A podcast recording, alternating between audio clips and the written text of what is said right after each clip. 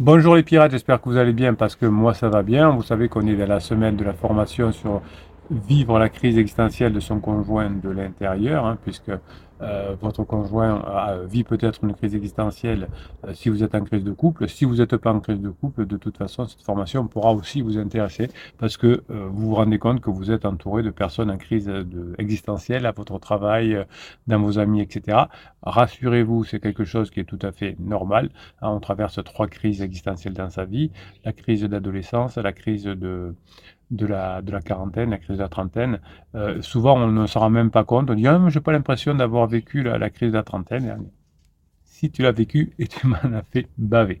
Donc ces crises existentielles, euh, elles vont entraîner une crise de couple la plupart du temps en se manifestant par des symptômes physiques et psychologiques que vous allez vivre de l'intérieur quand vous allez faire cette formation, que vous retrouvez dans le catalogue des formations en descriptif de cette vidéo en appuyant sur le petit plus sous la photo, sous la vidéo, comme vous voulez.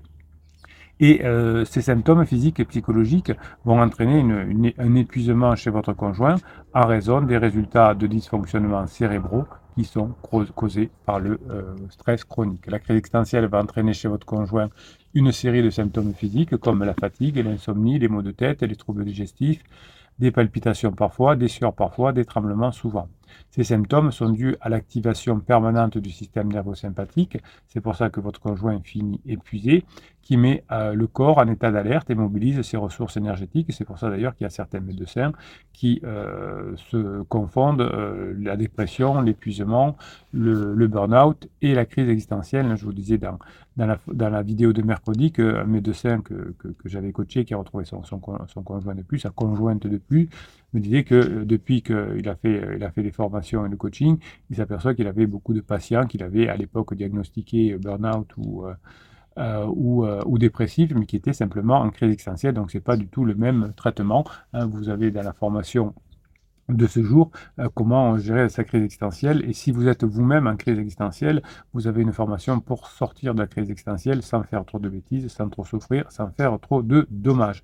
La crise existentielle provoque des symptômes psychologiques, comme euh, des symptômes liés au pessimisme, à la dépression, à l'anxiété, à l'irritabilité, à l'impulsivité, à l'agressivité, à l'isolement, au désintérêt, à la nuit, à la confusion, au doute, à la peur, à la panique. Et donc tout ça hein, euh, vont faire qu'on aura aussi parfois des syndromes dépressifs. Toujours une, une cliente qui était en crise existentielle me disait Bruno, quelle est la différence entre la dépression et la crise existentielle, eh ben, je lui ai répondu qu'effectivement, il y a des symptômes qui sont les mêmes, comme entre la grippe et le Covid, mais ce n'est pas le même virus, entre guillemets, entre la, grippe et le, et le Covid. La dépression est une maladie qui se soigne par des médicaments et qui est, qui est, dure à soigner d'ailleurs, hein, selon, selon, les médecins.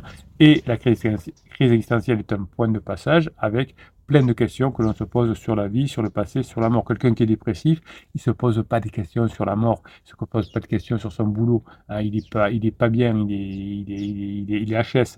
Et si ça va plus loin avec un burn-out, on est sur le canapé, on ne peut plus bouger. Ah, l'autre jour, il y avait un, YouTuber que j'écrivais qui disait J'ai fait deux burn-out. Ah ouais, mais ça durait 24 heures, et je me suis relevé le lendemain, je suis reparti au travail. Non, euh, monsieur, euh, quand on fait un burn-out, on reste plusieurs mois, on est cramé dans le cerveau.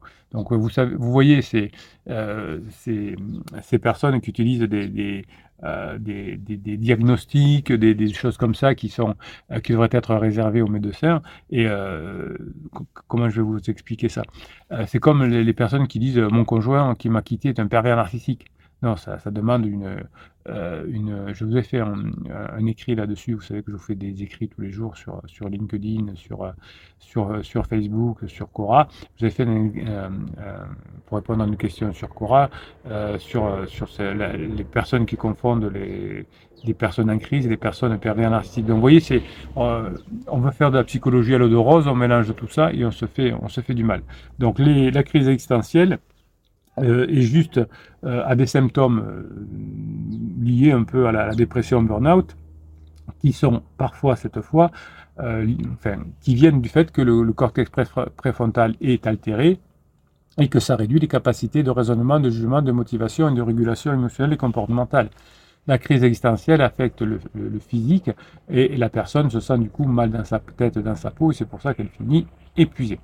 Euh, je vous ai raconté dans la vidéo de mercredi euh, l'histoire de, Paul qui vit une crise existentielle et qui souffre de nombreux symptômes physiques et psychologiques.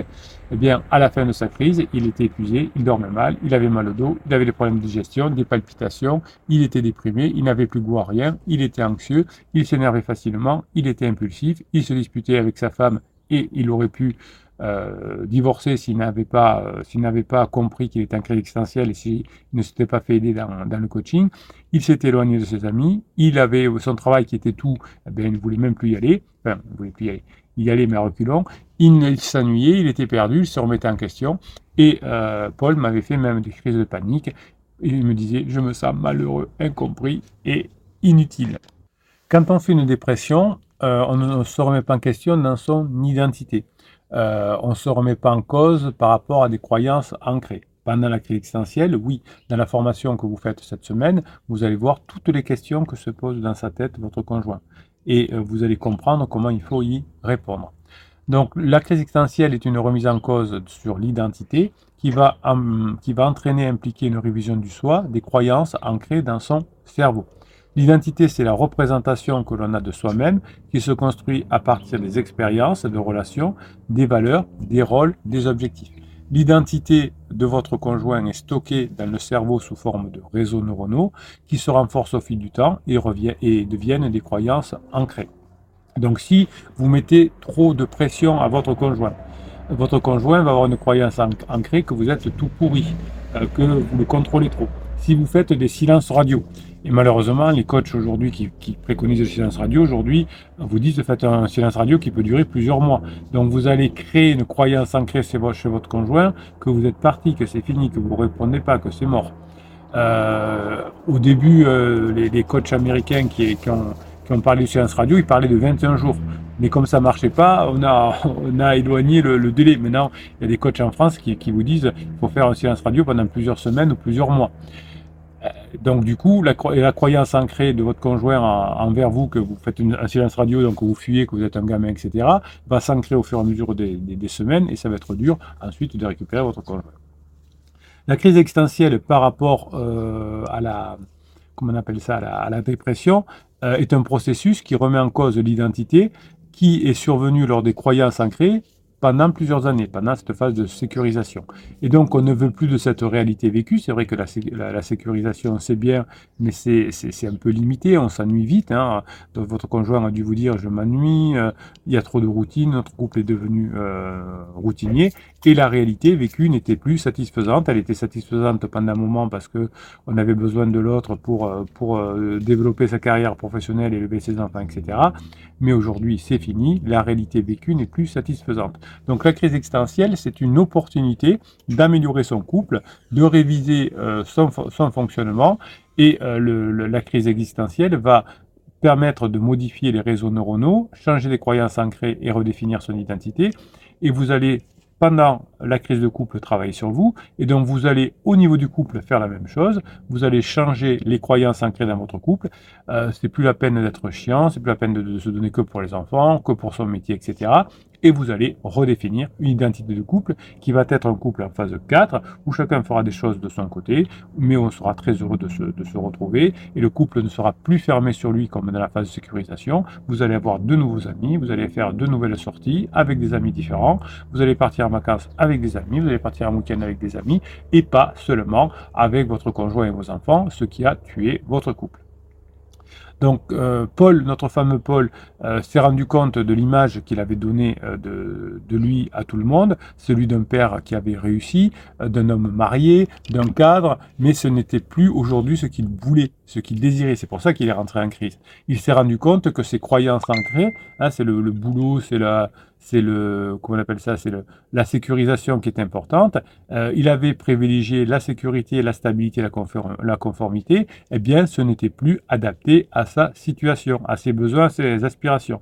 Donc, si votre conjoint est en crise existentielle, ne lui donnez pas plus de sécurisation, il veut de l'aventure, elle veut de l'aventure. Donc, euh, Paul a compris, grâce au coaching, euh, qu'il fallait qu'il révise son soi, qu'il modifie ses réseaux euh, neuronaux, ce qu'il a fait. Il a changé ses croyances ancrées.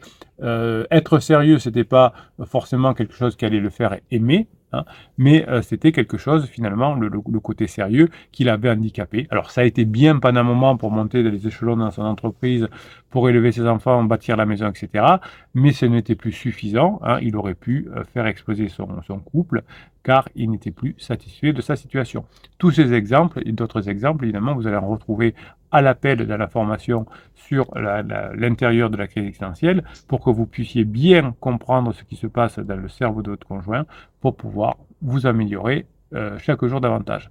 Je vous souhaite la journée que vous méritez, mes pirates adorés. Je vous kiffe et je vous kiffe grave.